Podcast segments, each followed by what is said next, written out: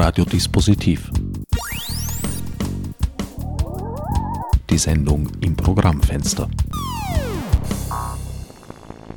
Willkommen bei Radiodispositiv. Herbert Gnauer begrüßt euch zu einer Ausgabe, bei der es um Transversaltexts gehen soll.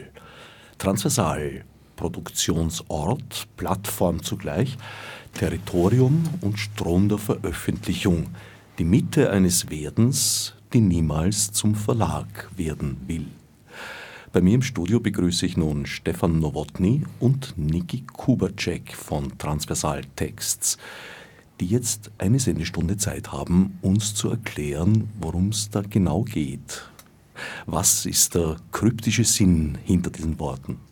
Ich erzähle vielleicht mal zunächst ein bisschen zur Vorgeschichte von Transversal Texts. Das ist ein Publikationsprojekt, ein Printpublikationsprojekt des IRPCP, äh, eines unabhängigen Forschungsinstituts, das in Wien und Linz ansässig ist.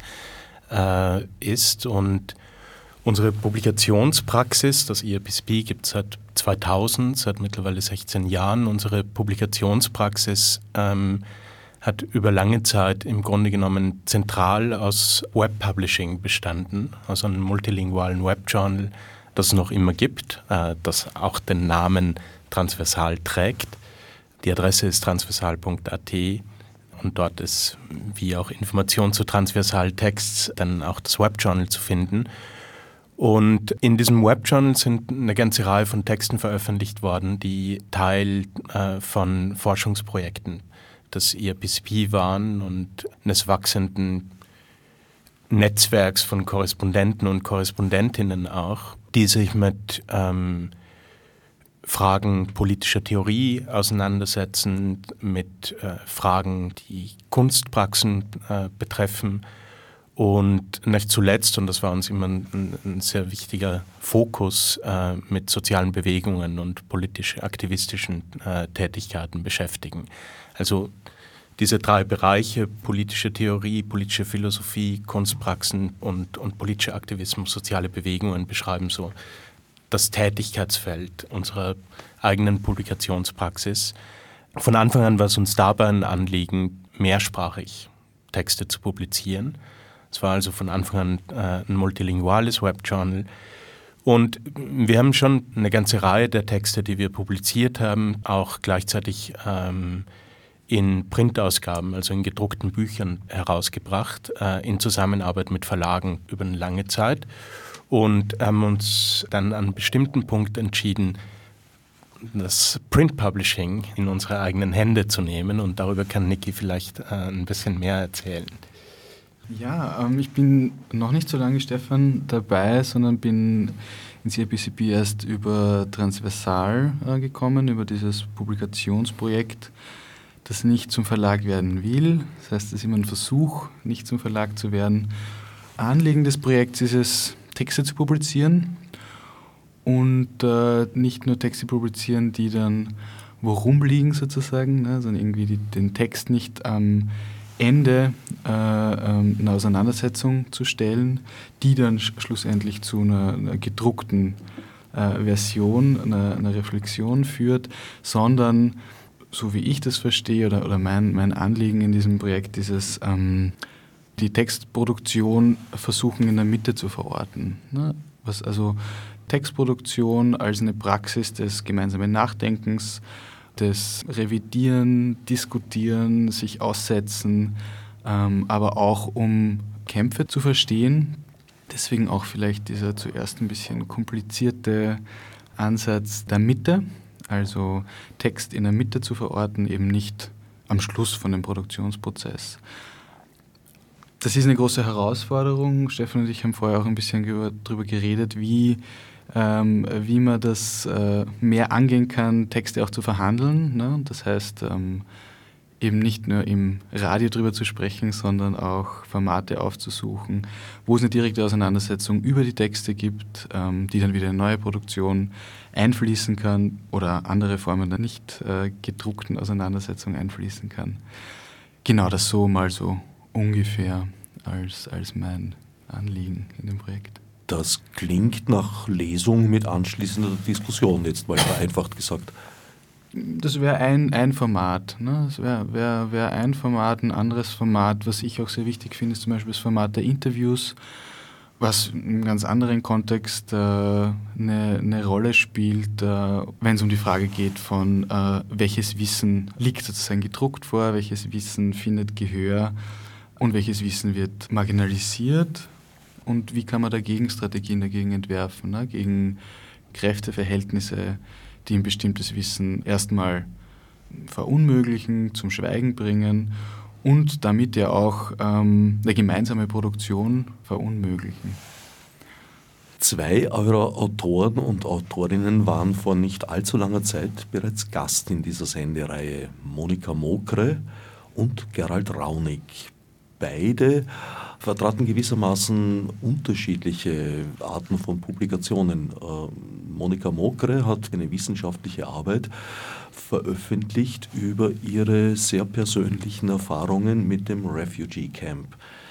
Gerald Raunig hat mehr eine, wie soll ich sagen, einen individuellen Versuch gemacht. Diese unterschiedlichen Beispiele für Bücher, die wir produziert haben im Rahmen von Transversal Texts, zeigen im Grunde sehr gut, was es mit dem Wort transversal auf sich hat. Also das ist so ein Annäherungspunkt an die Art der Publikationen auch. Und nochmal im Rahmen des IRPSB und unserer äh, Publikationspraxis steht das in einer Tradition, die auch auf das Webjournal zurückgeht, nämlich zu publizieren, also eine Möglichkeit, es gibt verschiedene Möglichkeiten, das Wort transversal zu erklären. Das geht in, in Theoriezusammenhängen sehr stark zurück auf äh, Felix Guattari und beschreibt zum einen eine Linie, die weder in der Horizontale verläuft noch in der Vertikale verläuft, sondern quer und durchkreuzend verläuft. Äh, und damit auch, was die Charakteristik von Texten betrifft, verschiedene Arten und Genres von Texten durchkreuzt. Ob das eine Durchkreuzung von wissenschaftlicher Textproduktion und persönlichen Erfahrungen mit einem sozialen Engagement und politischen Engagement betrifft oder ob das auch äh, eine Durchkreuzung innerhalb sozusagen einer Theorieproduktion betrifft und einen Vorschlag neuer äh, Begrifflichkeiten betrifft wenn man von äh, wissenschaftlichen Zusammenhängen ausgeht, dann gibt es natürlich all diese Begriffe der Interdisziplinarität, Transdisziplinarität etc. Was uns immer ein Anliegen war und ist, ähm, ist die Durchkreuzung auch in dem Sinn, dass Verbindungen jenseits der oder über die professionalisierten Zirkel äh, von Wissensproduzenten hinaus geschaffen werden. Also zum Beispiel Verbindungen zu aktivistischen Zusammenhängen. Und das kann auf sehr unterschiedliche Art und Weise geschehen. Wie Niki schon gesagt hat, zum Beispiel ist Interview und Format der Textproduktion als solches, das erlaubt, andere Konstellationen herzustellen und über diese anderen Konstellationen, über ein Gespräch in einer Zusammenarbeit einen Text zu produzieren. Das kann auch darüber geschehen, dass Projekte in Zusammenarbeit und, und in, in, in Kooperationen mit sozialen Zusammenhängen geschaffen werden. Wir haben zum Beispiel, was das Refugee Camp in, in, in Wien betrifft, im Webjournal auch vor, wann war das, vor drei Jahren, mhm, so 2013, äh, ungefähr jetzt, 2013, ein Webjournal veröffentlicht äh, in Solidarität mit dem Refugee Camp äh, und den Refugee-Protesten im Votivpark und in, in der Votivkirche dann und auch vielleicht, um da kurz einzuhaken, auch, glaube ich, nochmal über die, über die Solidarität hinausgehend, ne? also aus, aus den Zusammenhängen der Proteste heraus, weil eben Teile de, von, von dem Transversalprojekt ja auch in dem Protest zum Beispiel beteiligt waren. Ne? Und ich glaube, das ist auch immer wichtig, ne? also diese, diese, diese Fragen ins Zentrum zu stellen, wie, wie kann man aus einem bestimmten äh, Kontext heraus dieses Wissen produzieren. Ne? Das, das war mir nur auch ein Anliegen. Ne? Also diese, dieses Webjournal ist ist ja auch entstanden aus ähm, ganz konkreten Freundschaften oder gemeinsamen Kämpfen, ähm, die durch diese ähm, Besetzung des, des Sigmund Freud Parks ähm, und die gemeinsame politische Organisierung auch entstanden sind. Ne? Ihr habt vorher gesagt, äh, dass auch das Interview eine Rolle spielt. Das Interview dann in einer transkribierten Form oder in Form eines Audio- oder gar Videofiles? Also Audio-Files habe ich jetzt, ich habe da vor mir die, die transversal.at Seite, ähm, wo sich der Text so alle paar Sekunden mal ändert. Ähm, auf der ersten Seite haben wir mehrere Blog-Einträge. Also neben den Print-Publikationen gibt es eben auch einen Blog auf, äh, auf der Transversalseite und, äh, wie Stefanie auch schon vorhin gesagt hat, einen Verweis auf äh, das Webjournal, was schon länger existiert. Das sage ich deswegen, weil ich erst vorhin entdeckt habe, dass es hier, glaube ich, wahrscheinlich das erste wirkliche Audio, äh, Transversal-Audio-File gibt, was, glaube ich, äh, in Zusammenhang mit äh, einer Buchpräsentation und genau von dem Dividium, von dem du eh vorhin schon gesprochen hast, ähm, entstanden ist. Sonst ähm, war ich selber ähm, bei mehreren Interviews äh, schon beteiligt, wo es eigentlich immer um eine Verschriftlichung gegangen ist. Ja. Für mich ist das Format des Interviews deswegen auch interessant, weil es ein Format ist, was oft äh, journalistisch verstanden wird. Ähm, und ich finde es auch ein eine politisches Anliegen, dass dieses das Wissen, was in einem Gespräch entsteht und nicht in einem äh, verstaubten Schreibstube ähm, durch, durch lange Lektüre äh, entsteht, was natürlich auch, äh, wo auch super Sachen rauskommen können. Aber äh, was ich einen, einen Punkt äh, finde, der, der wichtig ist bei Transversal, ist, dass eben das Interview, äh, das heißt das Gespräch von zwei unterschiedlichen Leuten oder auch von, von mehreren Leuten, dass das als ein, als ein Format oder auch eine Praxis des gemeinsamen Wissensproduzierens auch ernst genommen wird. Es ist ja auch ein, ein, ein, Unterschied sozusagen zum genuin geschriebenen Text, dass beim Interview dieses Moment der spontanen Improvisation hineinkommt. Erstens das und vor allem habe ich das Gefühl, dass es auch ein Format ist, was es Leuten ermöglicht, die keine, äh, keine Erfahrung haben mit akademischer Wissensproduktion, deren äh, Wissen auch zu transportieren. Um das vielleicht zu konkretisieren, in dem äh, Buch äh, Das große Gefängnis, wo es stark um Überlappung von Migration, Illegalisierung, Kriminalisierung und Inhaftierung, um noch so ein kompliziertes Wort anzuhängen, ähm, geht, äh, spielt das Interview eine ganz starke Rolle, weil ähm, viele Gespräche mit Inhaftierten oder Ex-Inhaftierten auch drinnen sind und eine bewusste Vermischung der unterschiedlichen Textformate passiert. Also es sind ähm, einerseits ein oder zwei Texte vom schon erwähnten, in bestimmten Kreisen sehr berühmten äh, Felix Guattari drinnen und gleichzeitig ähm, eben auch viele Gespräche mit äh, Leuten, die in Räumen der kritischen Wissensproduktion keine Berühmtheit ge genießen. Ne? Und diese, diese Durchmischung und auch Durchquerung, äh, wenn man so möchte, finde ich sehr sehr relevant und, und auch irgendwie besonders für, für diesen, diesen Versuch, den Transversal darstellt, nämlich Wissensproduktion als eine, als eine politische Praxis auch ernst zu nehmen und, und sich da auch immer wieder zu hinterfragen. Ne? Wie, wie kann man hier neue Räume, wie kann man hier neue Netze, ähm, wie kann man hier neue Widersprüche, wie kann man hier neue Produktionsknoten auch äh, versuchen zu schaffen. Ne? Im besten Fall gibt das Interview ja auch die Möglichkeit, jetzt nicht nur des Wissens teilhaftig zu werden, sondern eben auch den Produktionsprozess mitzuerleben. Das heißt, den anderen nachdenken zu hören. Das führt uns vielleicht alles nochmal auf die Frage der Mitte zurück, mit der wir so ein bisschen begonnen haben, ähm, weil natürlich das Interview genau im Zwischen geschieht und in der Mitte deaktiviert wird und Wissen produziert wird, Wissen von vornherein in gewisser Weise anders verstanden wird als etwas, worüber ein Einzelsubjekt verfügt, das dann als Autor oder Autorin äh, dieses Wissen im zweiten Schritt mit anderen teilt. Das Interview ist eine klassische Form und klarerweise geht es darum, wie man Interviews führt oder wie man Gespräche sucht, ähm, als Prozess des Austausches, äh, des Sprechens und Zuhörens und im, im, im Dialogen Entwickelns, in dem Wissen produziert wird im Prozess, das nicht zuvor schon äh, in einem der beiden Subjekte als Wissen abgelagert ist sozusagen und abgerufen werden kann. Und das Interview ist in dem äh, sind nur eine der Formen, in denen und über die sozusagen eine, eine Mitte aktiviert wird. Ähm, Übersetzung, die ich vorhin schon angesprochen habe, äh, ist, ist eine weitere Form, die uns im Zusammenhang unserer Publikationspraxis seit langem extrem wichtig war. Und wir haben auch mehrere Forschungsprojekte über Übersetzung und Übersetzungspolitik gemacht innerhalb des IAPCP und auch da einen Ansatz verfolgt in Bezug auf Übersetzungspraxis, der Übersetzung nicht so sehr als Transfer, wie das sehr oft dargestellt wird, auch in, in, in den Übersetzungswissenschaften und Translation Studies. Und so weiter, der Übersetzung nicht so sehr als Transferprozess ähm, von einer Ausgangssprache in eine Zielsprache äh, sieht, sondern als Geflecht von Adressierungen, in denen also über die Übersetzung selbst äh, eine Mitte prozessualisiert wird und aktiviert wird, in der nochmal Wissen produziert wird und, und auf die man auch nochmal achten kann, um zu sehen, was Übersetzung eigentlich tut.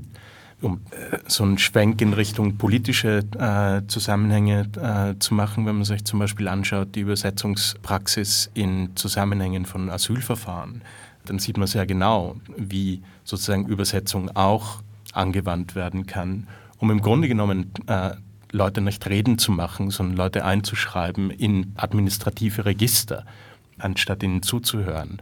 Und das heißt, jedes dieser Felder, jeder dieser Zwischenbereiche, das Interview, die Übersetzung äh, und auch der Verlag, der nicht zum Verlag werden will, äh, oder das Webjournal, das multilingual funktioniert, äh, dreht sich im Grunde genommen um Aktivierungen solcher Mitten und Politisierungen solcher Mitten und natürlich um einen Fokus auf den Produktionsprozess äh, und die Potenziale des Produktionsprozesses, die oft brachliegenden oder nicht aktivierten Potenziale des Produktionsprozesses als solchen. Die Dinge im Fluss halten, vereinfacht gesagt. Einerseits im Fluss halten, andererseits aber auch die Frage nach dem, was kritisches Denken und kritisches Veröffentlichen äh, heißt, ernst nehmen als Produktionsfrage. Wir haben letzte Woche eine Veranstaltung in, in Linz im Kepler-Salon gemacht, äh, Niki, ich und äh, gemeinsam mit Ruth Sonderegger und haben diese Veranstaltung mit einem Zitat von Walter Benjamin begonnen, das ich jetzt nicht wörtlich mehr wiedergeben kann, aber äh, in dem sich darum dreht, dass äh, Benjamin darüber spricht, dass die Aufgabe der Kritik zu erweitern ist über ähm, die Aufmerksamkeit auf einen Text hinaus also was jetzt genau den Produktionsprozess äh, einer Publikationspraxis auch betrifft.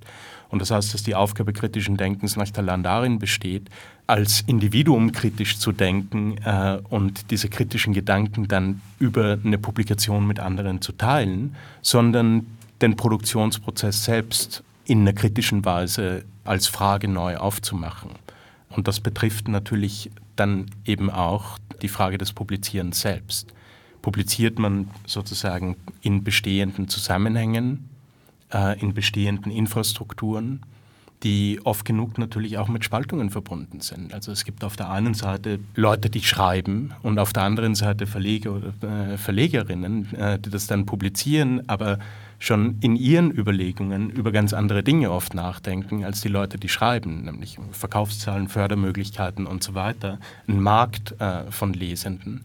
Und da ist schon eine gewisse Spaltung natürlich gegeben zwischen denen, die dann Produzentinnen in, im verengten Sinne werden, nämlich Produzentinnen ausschließlich als Autorinnen, und denen, die dann den Vermittlungsprozess sozusagen übernehmen äh, und den, den Prozess des Verlegens übernehmen. Und die Frage des kritischen Denkens, um nochmal auf das Benjamin-Zitat zurückzukommen, die ist natürlich und sollte natürlich tatsächlich erweitert werden über die Frage der Kopfarbeit hinaus äh, in die Frage einer Produktionsarbeit und äh, einer Möglichkeit, in einer anderen Weise Produktionsprozesse in einer anderen Weise selbst zu gestalten. Das heißt, die verlegerische Tätigkeit äh, verschwimmt eigentlich mit der Tätigkeit als Autor, Autorin. Ja, kann man so sagen, würde ich, würde ich, würde ich meinen. Ähm, und es bedeutet auch, weil du äh, Spaltung angesprochen hast, es bedeutet auch eine, eine Selbstzerteilung. Ne? Ähm, und zwar insofern, als, als wir alle eigentlich dazu dann auch angehalten sind, eben nicht mehr unter Anführungszeichen nur Texte zu produzieren, was eh schon Arbeit genug wäre, sondern ähm, auch zu überlegen, wie das alles zu finanzieren ist, wie die Bücher in die Buchhandlungen kommen und äh, wir sozusagen dann nochmal mehr zwischen den Stühlen stehen und diese Herausforderung aber auch annehmen wollen, ähm, weil es ja auch nicht selbstverständlich ist, dass Bücher in die Buchhandlungen kommen und weil man sich dann mit so scheinbar ganz trivialen ähm, und sehr mühsamen Fragen auseinandersetzen muss. Wie, ja, eben, wie finanziert man das Projekt, wenn die Fördermöglichkeiten immer weiter zurückgehen? Wie finanziert man das, wenn man ähm, wenn man darauf insistieren möchte, die Bücher ähm, gratis äh, im Web äh, zur Verfügung zu stellen. Ähm, wie finanzieren wir das, wenn wir Bücher drucken, aber die Bücher eben nicht unter irgendwelchen Wahnsinnspreisen äh, von akademischen Ver Verlagen ähm, verkaufen wollen, sondern irgendwie das möglichst leistbar zu machen und, und diese vielen Herausforderungen, die wir uns, glaube ich, schon stellen, sind aber dann auch, auch wieder spannend, ne? weil, weil ganz andere Dinge rauskommen, die, wenn man so einen, so einen, so einen Zugang von einem klassischen Verlag hätte, glaube ich, nicht so ans Tageslicht kommen. Also ich habe mich äh, am Anfang viel mit, mit Vertrieb auseinandergesetzt und da war halt immer die Frage, naja, aber wenn man Bücher gratis äh, zur Verfügung stellt, kaufen dann Leute überhaupt noch Bücher? Ne? Ähm, und mein Gedanke war dann so, dass natürlich weniger Leute die Bücher kaufen, aber gleichzeitig, dass ja auch ein Potenzial ist, dass, dass Leute nicht nur Bücher einfach kaufen, wenn sie, die mal, wenn sie da mal schnell reinschauen wollen, sondern wenn Leute in die Bücher reinschauen wollen, dann kann man das online machen, kann man auch die ganzen Bücher gesamt online äh, lesen aber dass die Bücher eher, eher dann gekauft werden, wenn wirklich damit gearbeitet werden möchte und wenn es eine, wenn es eine Auseinandersetzung mit, mit den unterschiedlichen Texten geben soll. Und ich das auch einen, einen, einen wichtigen Einsatz finde, zu sagen, wir, wir, wir machen nicht mit bei der Verknappung der Texte, was aber auch heißt, dass, dass das die Verkaufszahlen zum Beispiel einfach ähm, drückt. Es wirkt auf den ersten Blick sogar paradox. Ihr vertretet da ein sehr radikales Konzept des Open Access, also freier Zugang. Wer eure Bücher in der Buchhandlung kauft, weiß in aller Regel, dass er das auch gratis im Internet herunterladen könnte. Was bringt die Leute dazu, eurer Ansicht nach, die Bücher trotzdem zu kaufen? Ich meine, mir selber geht es so, dass wenn ich ein, ein, Buch wirklich ganz lesen möchte, dann kaufe ich es mir, wenn ich es mir leisten kann irgendwie. Und das, äh, das ist natürlich auch Ziel dieser, dieser ähm, relativ niedrig gehaltenen Verkaufspreise zwischen 10 und 15 Euro. Jetzt haben wir einen so einen dicken Schwarten ähm, herausgegeben. Die äh, Kritik der Kreativität ist das mit den richtig so ein Schinken geworden, wo wir gesagt haben, okay, vielleicht machen wir doch ausnahmsweise 20 Euro. Aber also mein persönlicher Zugang ist, dass ich einfach gern was in der Hand habe, um das dann zu lesen. Ne? Und auch weil die Augen müde werden, wenn man die ganze Zeit auf den Bildschirm äh, glotzt. Ne? Aber dass man, dass man den Leuten selber zur Auswahl stellt, ob sie, ob sie das kaufen wollen, können oder auch nicht. Ne? Allerdings ist es auch bei kommerziellen Verlagen so, dass äh, sie sich nicht durch den Buchverkauf finanzieren. Bevor ein Buch gedruckt wird, muss es bereits ausfinanziert sein. Also auch diese Verlage leben in erster Linie von Förderungen und der Verkauf ist bei einigen sicher ein ganz nettes Zubrot, aber selten das Zentrum gibt es natürlich auch. Wie ist das mit dem Verlag, der keiner ist und auch keiner sein will? Bekommt ihr trotzdem Verlagsförderung? Also Verlagsförderung bekommen wir keine, soweit ich weiß, eigentlich ziemlich sicher nicht. Ähm, aber die Förderung ist natürlich ein wichtiger Punkt, den du ansprichst und wo vielleicht Stefan noch ein bisschen was erzählen kann, weil, weil sich das auch sehr geändert hat. Ähm, äh, vor allem zu einer Zeit, wo ich noch nicht Teil vom, vom EPCP bzw. von Transversal war, wo es noch genügend äh, Fördertöpfe gegeben hat. Und da hat sich auch viel geändert. Ne? Also in den letzten Jahren, was äh, Förderung von äh, linken Kulturinstitutionen ähm, oder ähm, ähm, Institutionen der, der, Wissensproduktion angeht, sind diese Förderungen radikal zurückgegangen und äh, was ich mitbekommen habe, beschränkt sich das immer mehr auf immer größere Institutionen, worunter äh, das EPCP auch leidet, könnte man schon auch sagen, ne? weil, weil einfach die Kohle ausgeht, schlicht und einfach. Das ist natürlich eine Herausforderung für ein Projekt, das versucht, andere Orte zu erreichen als die, die es schon erreicht, aber gleichzeitig sich trotzdem versucht, widerständig zu verhalten gegen die Forderung nach Public Relations, nach ähm, Quantifizierung von Rezeption, nach einem äh, möglichst äh, riesigen Publikum, was ich aber auch als immer als, als, eine, ähm, als einen Ausverhandlungsprozess verstehe. Ne? Also wer, wer hat da Zugang, weil es doch, glaube ich, viele Leute, die zuerst mal auf das Projekt stoßen, eher vielleicht ein bisschen überwältigt sind äh, ähm, oder verunsichert. Ähm, weil sicher nicht immer die zugänglichste Sprache ist. Ne? Und ich habe es auch vorhin schon angesprochen, ne? die Frage, wie bleibt man nicht im immer gleichen Zirkel? Ne? Ohne zu sagen, wir müssen, wir müssen den, den imaginierten, einfachen Mann ansprechen oder so. Ja, Vielleicht zur Frage der Förderungen nochmal. Im Grunde war es ja so, dass wir im Laufe der Jahre eine ganze Reihe von Büchern herausgebracht haben, in Zusammenarbeit mit Verlagen Einige davon sind jetzt in Neuauflagen in Transversaltexts schon erschienen, wie das von Niki schon erwähnte Kritik der Kreativität oder auch ein Band namens Instituierende Praxen, der jetzt gerade äh, erschienen ist. Und das sind Resultate eines mehrjährigen Forschungsprozesses, Arbeitsprozesses in ausfinanzierten Projekten. Instituierende Praxen ist zum Beispiel die Studie, die am Ende eines dreijährigen Forschungsprojektes zu institutionskritischen Praxen erschienen ist und die Gerald Raunig und ich gemeinsam verfasst haben, dann am Ende dieses dreijährigen Prozesses. Aber Teil dieses Projekts, dieses Publikationsprojekts war natürlich auch, dass aus dem Projektbudget Budget für die Veröffentlichung des Buches vorhanden war. Das heißt, wir haben selbst aus unserem Projektbudget im Grunde genommen die Produktionskosten des Verlages auch finanziert.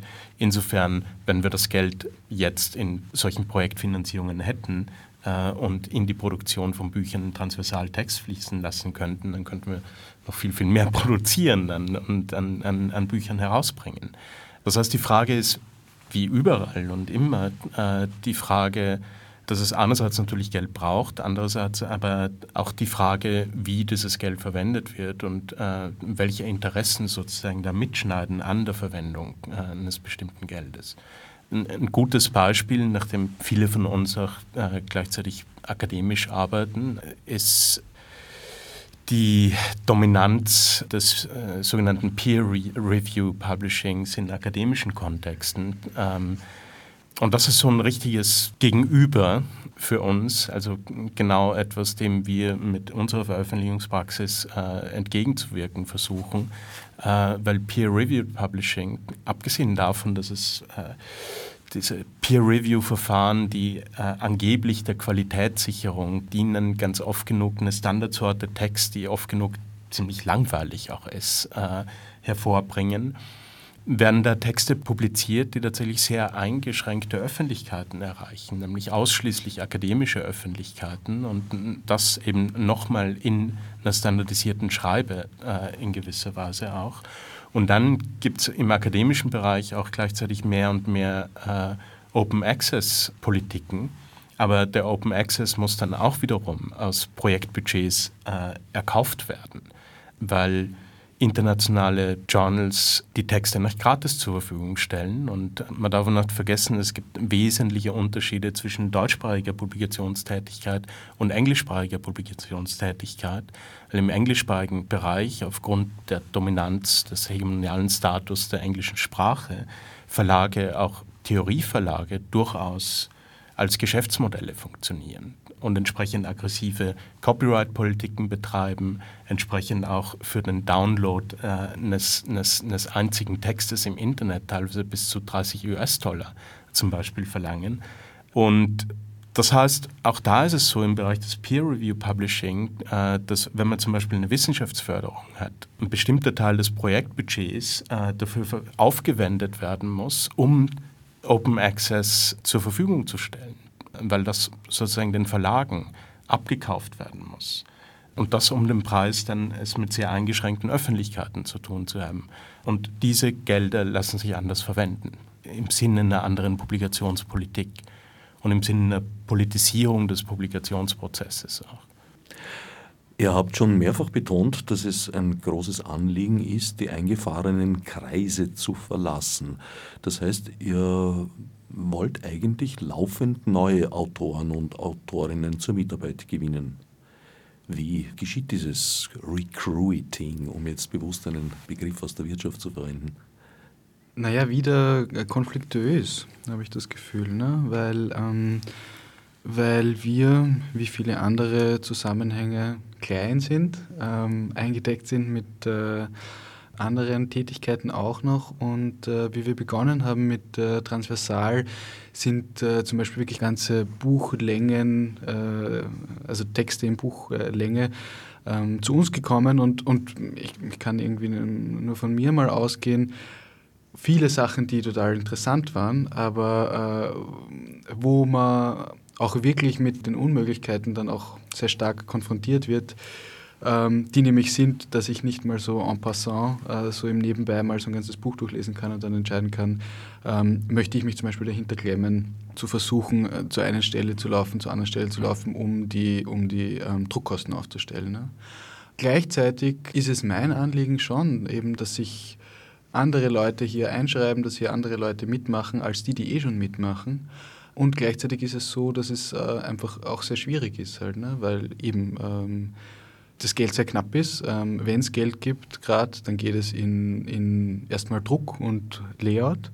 Und äh, das heißt, äh, dass der Lebensunterhalt woanders herkommen muss.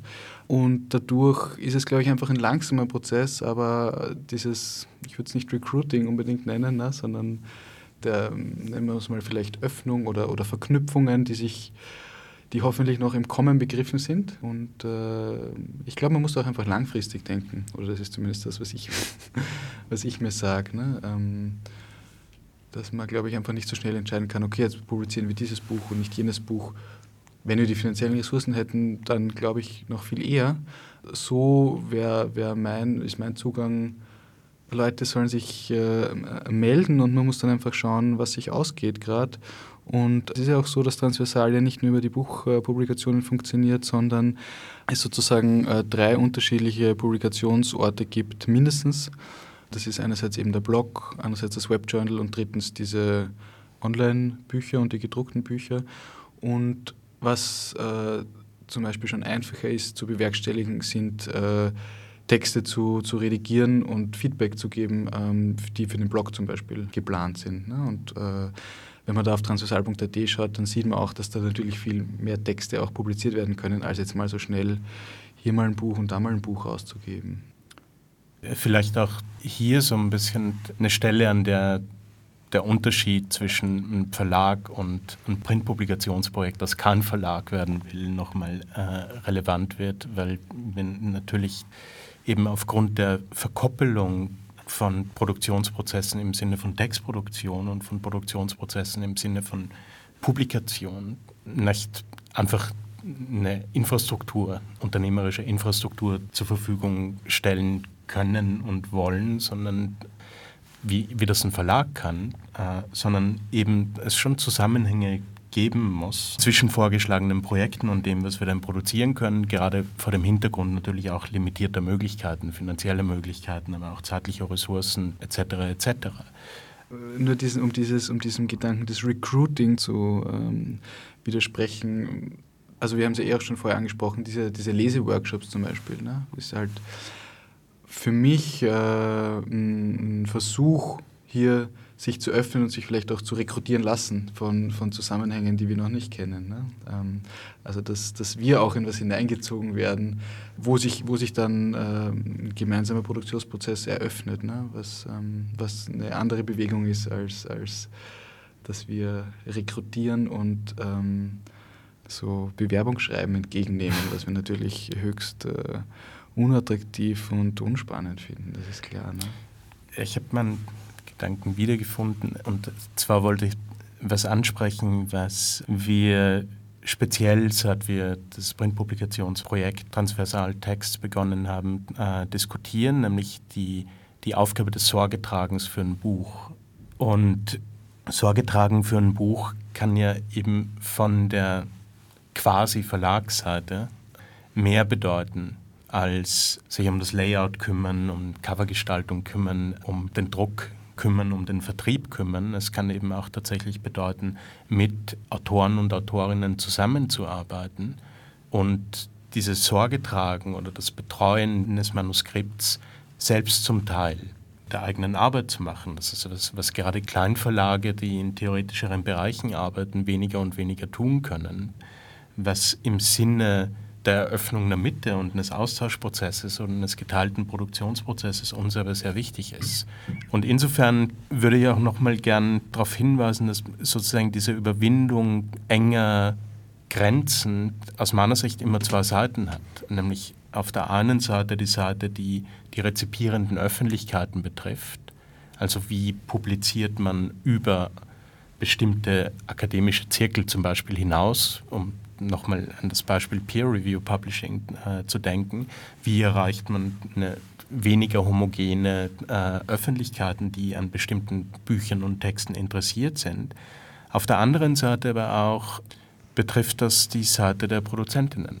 Das nochmal zurückführt auf die Frage, die wir diskutiert haben, nämlich das Interview. Wie werden Leute, die keine äh, Routine darin haben, Texte zu schreiben, trotzdem zu Textproduzentinnen über bestimmte Formate?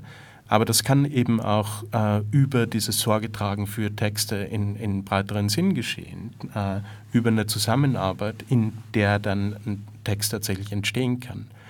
Und auch da nochmal sind für uns die, die, die praktischen, produktionspraktischen äh, Seiten und die Frage der Themen, die uns interessieren, sehr eng verbunden. Ich würde vielleicht noch gern ein weiteres Buch nennen, das wir in Transversaltext äh, herausgebracht haben. Das äh, hat den Titel Die Sprachen der Banlieue, ist äh, herausgegeben von, von Birgit Mendel und mir und geht auf ein Projekt zurück, das wir vor einigen Jahren, äh, fünf Jahren mittlerweile in, in Paris beziehungsweise in der nördlichen Banlieue von Paris, in Aubervilliers, äh, gemacht haben. Durch Kooperationen und Projektfinanzierungen wurden uns längere Aufenthalte auch dort ermöglicht, sodass wir äh, die Leute, mit denen wir gearbeitet haben, äh, sehr gut kennenlernen konnten und über, über einen längeren Prozess kennenlernen konnten.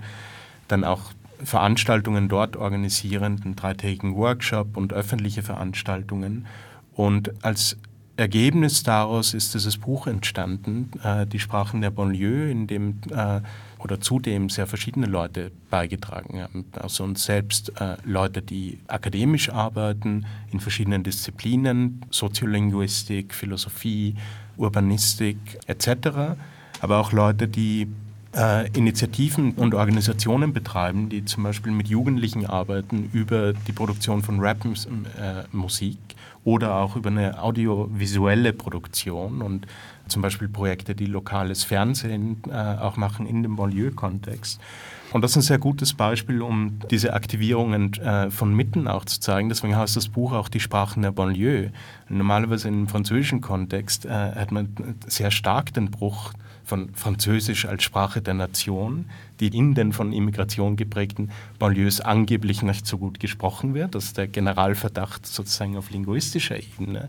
Was dabei unterschlagen wird, permanent unterschlagen wird, ist der unendliche sprachliche Reichtum, der produziert wird in den Banlieue-Settings äh, und Sprache dann auch im erweiterten Sinn. Wir haben uns tatsächlich auch für Sprache im engeren Sinn interessiert, aber natürlich geht das darüber hinaus in Richtung Musikproduktion, äh, audiovisueller Produktion, Graffiti. Ähm, und, und dadurch wird sozusagen auch eine Inwertschätzung einer Sprachlichkeit und eines sozialen Ausdrucks geschaffen, der normalerweise entwertet wird in den gegebenen politischen Verhältnissen und auch von der akademischen Wissensproduktion wird diese Entwertung in gewisser Weise reproduziert vielfach. Also die Sprachen der Banlieue ist tatsächlich, das haben wir auch über Rückmeldungen aus Frankreich äh, erfahren, ist eine der wenigen Publikationen, äh, die dieses Thema überhaupt äh, adressieren und es verlangt äh, eine ganz bestimmte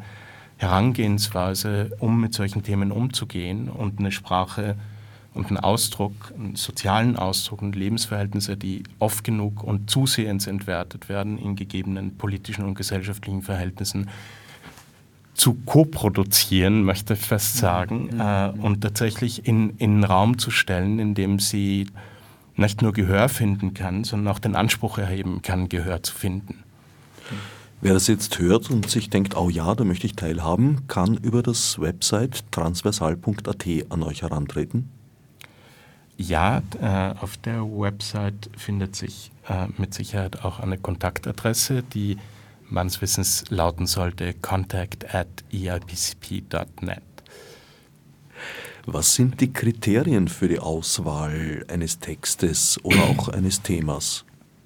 Sehr unterschiedlich, würde ich sagen. Also wie schon gesagt wurde, äh, bestimmte dieser Bücher sind aus unseren eigenen Forschungszusammenhängen entstanden und dann hat das natürlich mit äh, eigenen Projektentwicklungen zu tun.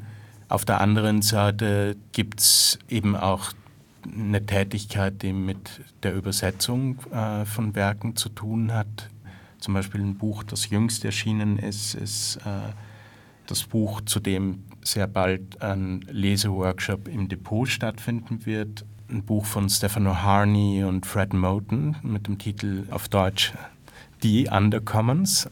Der Titel Undercommons ist nicht wirklich ins Deutsche zu, äh, zu übersetzen. Das ein sehr, äh, auch vom Stil her, stilistisch sehr außergewöhnliches Buch ist, äh, in dem sich äh, sehr genaue theoretische äh, Analysen mit sehr poetischen Schreiben äh, verbinden, mit einem Schreiben, das sehr viel in ständigem Kontakt mit Musik eigentlich ist und äh, so ein bisschen eine Musikalität des Schreibens auch äh, erzeugen will. Und dieses Buch, das im englischen Original vor zwei Jahren, äh, wenn ich mich recht erinnere, erschienen ist, ist äh, in englischsprachigen Zusammenhängen äh, sehr, sehr breit und intensiv rezipiert worden.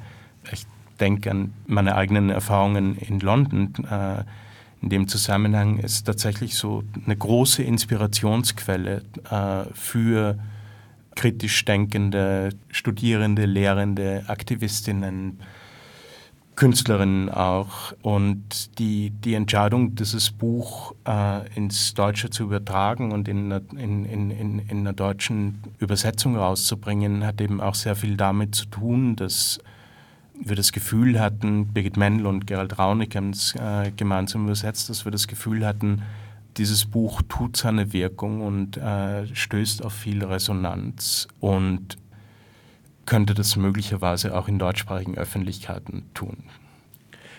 Die Produktion eines Buches verlangt eine ganze Menge von Spezialistentätigkeiten.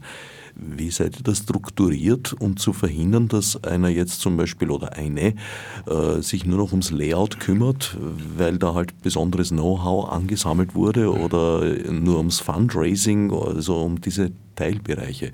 Wie, wie erreicht ihr da eine Ausgewogenheit?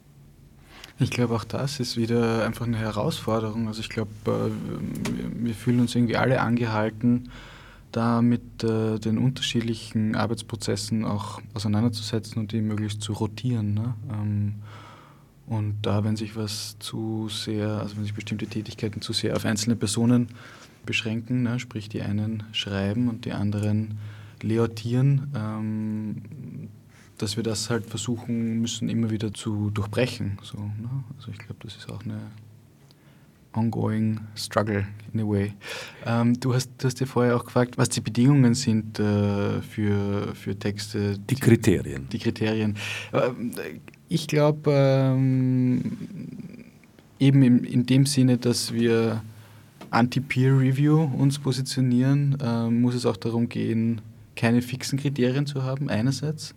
Und andererseits ähm, sind die Publikationen, die, äh, die erschienen sind, mal eben enger, mal, mal weiter, stehen im Zusammenhang mit, äh, mit unterschiedlichen gesellschaftlichen Kämpfen. Ne? Ähm, seien es äh, feministische Kämpfe, ähm, seien es antirassistische Kämpfe, ähm, seien es Kämpfe, die ähm, gegen Verwertungs- und Inwertsetzungslogiken des gegenwärtigen Kapitalismus zu tun haben. Ne? Also wie wir jetzt schon erwähnt haben, es gibt zum Beispiel ein, eben dieses äh, Buch Das große Gefängnis, wo eben sozusagen ähm, sehr nahe irgendwie Gespräche mit äh, Inhaftierten drinnen sind.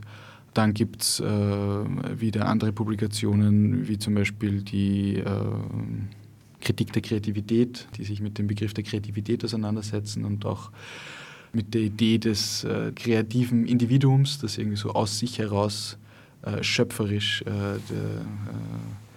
ähm, tätig ist. Das, tätig ist. Das genau. Genie. Genau. Und auch mit den gegenwärtigen Verzweckungen des Kreativitätsbegriffs im Rahmen der Creative Industries zum mhm. Beispiel. Ähm, das klingt ja sowieso nach einer eher kontroversiellen Angelegenheit. Das Genie ist dir so abhanden gekommen, könnte man sagen. Nicht?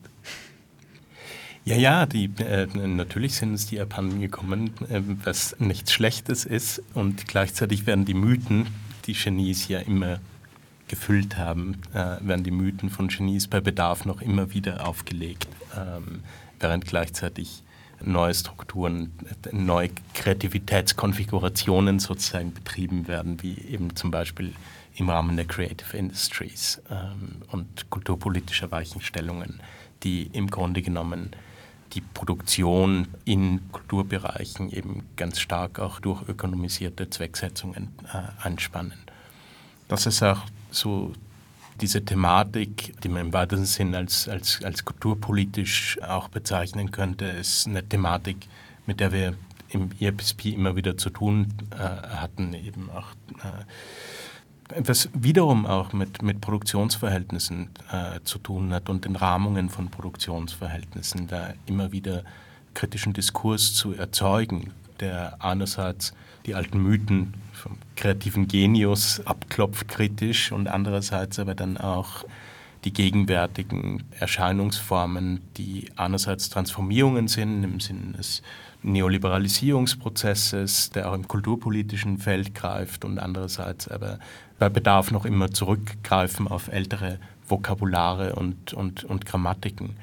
Und das zeigt vielleicht auch, um nochmal auf die Frage nach den Kriterien zu sprechen äh, zu kommen, äh, dass es schon in, in, in dem, was wir da äh, publizieren, eine ganze Bandbreite gibt von, von, von, von verschiedenen Themen. Ich würde sagen, wie vorhin schon erwähnt, so Konstanten sind sicherlich einerseits ein gewisser diskursiver Anspruch, andererseits äh, eine, eine klare politische Haltung auch und ein ein politisiertes Verständnis der eigenen Tätigkeit und dann sehr oft äh, auch äh, Verbindungen mit künstlerischen Praxen, die ja im, in Gegenwartskunstkontexten sich ihrerseits wieder sehr oft verbinden mit politischen und, und, und, und, und sozialen Fragen. Und innerhalb dessen ist die Vielfalt dann groß, was natürlich eben genau auch uns ein Anliegen ist, diese, diese Frage nach dem, was es bedeutet, kritisch zu denken und zu handeln in der Gegenwart, immer neu aufzumachen auch.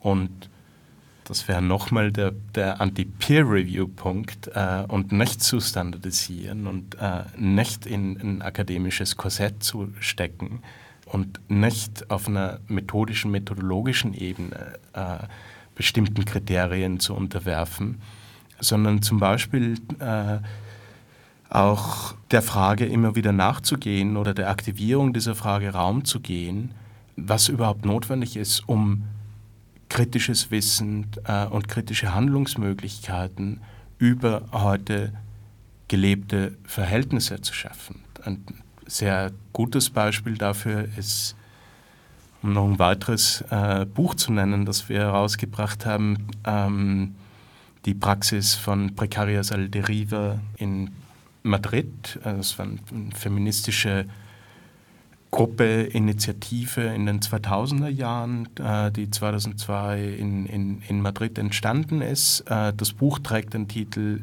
Was ist dein Streik? Und der Titel dieses Buches geht darauf zurück, dass der Gründungsmoment der Precarias al Deriva im Jahr 2002 im feministischen Sozialzentrum in Madrid darin bestanden hat, dass an diesem Tag äh, in Spanien Generalstreik ausgerufen war. Und die Handvoll Frauen, die das Projekt gestartet haben, die prekäre Wissensarbeiterinnen waren, in verschiedenen äh, Zusammenhängen gearbeitet haben, sich gefragt haben, was wäre denn unser Streik? Ähm, inwiefern macht es Sinn, äh, in einem Generalstreik, der nach alten politischen Modellen, äh, sozusagen dem industriellen, dem Modell der Industrial Action äh, funktioniert, es macht nicht unbedingt Sinn, da mitzumachen. Was sie dann begonnen haben, ist eine Praxis, die einerseits mit, deswegen heißt es ja auch Precarious El Derive, mit dem Deriv zu tun hat, mit dem Umherstreifen in der Stadt, im urbanen Raum und eine Praxis des Gesprächs. Ähm, und sie haben dann Gespräche mit Leuten begonnen und haben diese Gespräche eröffnet mit genau dieser Frage, was ist dein Streik? Ähm, und haben darüber über eine komplexe Praxis, die aus dem Umherstreifen in der Stadt bestand, aus Gesprächen, aus Reflexionsprozessen, dann langsam äh, ein Wissen über Handlungsmöglichkeiten, ausgehend von der Frage des Streiks, politische Handlungsmöglichkeiten zu entfalten begonnen über prekarisierte Arbeits- und Lebensbedingungen. Und zwar in einer sehr großen Bandbreite von sehr unterschiedlichen Lebenssituationen, die von akademischen, aber doch prekär lebenden Wissensarbeiterinnen bis zu Sexarbeiterinnen oder, oder Pflegearbeiterinnen reichen. Und das Beispiel zeigt sehr gut, meines Erachtens, dass eben die Frage, die eigentlich auch die Wissenschaften oder der akademische Diskurs noch ernster nehmen sollte, als sie Kriterien zu unterwerfen, dass die Frage sehr ernst zu nehmen ist, äh, nämlich wie kann kritisches Wissen, äh, das heute relevant wird, produziert werden? Und diese Frage ist immer neu zu stellen und, und kann nicht vorweg entworfenen Kriterien unterworfen werden, wenn wir die Gegenwart nicht nur verstehen wollen, sondern auch neue Handlungsmöglichkeiten äh, in ihr entwickeln wollen. Wie groß ist das Kernteam von Transversal bzw. EIPCP, das da nach ausgewogener Arbeitsteilung strebend rotiert? Ist relativ klein. Ne? Es sind, schätze ich mal, 10 bis 15, na 15 ist übertrieben, ne? oder? Das sind eher 10 Leute, eher schätze 10, ich. ja. Ja, ja, ja. Und Autoren und Autorinnen, die im Nicht-Verlag verlegt wurden? Das ist ein bisschen schwer zu sagen, weil es unter den, äh, den Büchern, die wir herausgebracht haben, so eine Reihe von Sammelbänden auch gibt und dadurch natürlich so eine ganze Reihe von Autorinnen äh, dann ins Spiel kommen in den Sammelbänden. Bände sind bisher glaube ich, mittlerweile Zwölf, so zwölf ich. Ja, erschienen. Und wenn wir im Durchschnitt sagen, jedes Buch hat ungefähr 1,5 Autorinnen. und ich meine, es ist ja auch sehr gemischt. Ne? Also es gibt äh, Bücher, da steht irgendwie eher nur ein Name drauf, dann gibt es Bücher, da stehen mehrere Namen drauf, ähm, wo teilweise Leute äh, wir als Herausgeberinnen genannt haben. Ne? Also auch im Sinne der, des Sorgetragens um das Buch äh, hier auch Erwähnung finden. Ähm, teilweise Leute, die Übersetzung gemacht haben. Also da kommen, da ist so ein Mischmasch an, an Namen, die, weiß ich nicht, insgesamt werden es 20, 25 sein. Ich wollte noch mal kurz zurückkommen ähm, zu, zu dem, was du vorher ähm, gesagt hast mit der, mit der Frage, was ist ein Streik, weil ich glaube, das kann man durchaus auch noch mal äh, ganz konkret aktualisieren äh, in dem Zusammenhang von, äh, von den politischen Kräfteverhältnissen, in denen wir jetzt wieder leben, äh, wo sich äh, Politikerinnen wirklich erdreisten, äh, verordnete Wertekurse zu geben. Ne? Also dass, ähm, dass hier die Frage, was kann Zuhören als eine Wissensproduktion, äh, was, was kann das bedeuten und was hat das auch für eine politische Wichtigkeit? Ne? Also wie, wie kann dem entgegengesteuert werden, dass Leute, die vermeintlich neu hier sind oder, oder tatsächlich neu hier sind, ähm, gezwungen werden, auch weil du vorhin über die Sprachen der Banlieue äh, gesprochen hast, ich mir gedacht, das ist ja auch, sind ganz aktuelle Fragen, auch wenn dieses Projekt jetzt schon ein paar Jahre zurückliegt. Also wie kann, wie kann die Vielfalt an Überlebenspraxen und Lebenspraxen, ähm, wie, wie kann die ähm, Eingang finden in die Wissensproduktion? Ne? Und das hat ähm, eben ganz viel mit einer Kritik an dem kreativen Genius zu tun.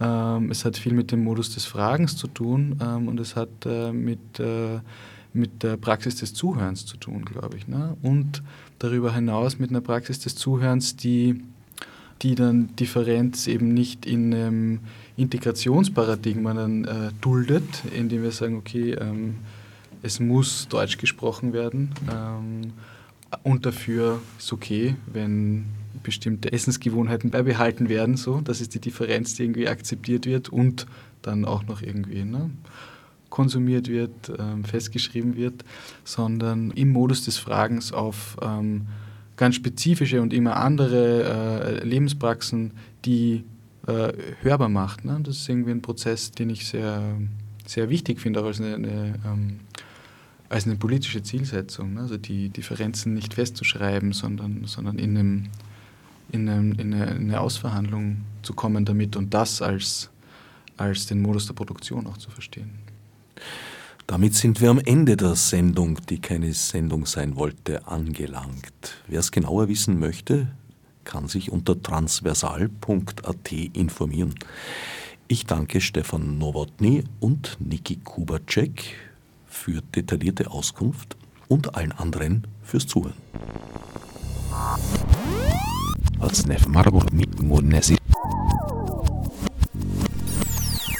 Fichte subsidiar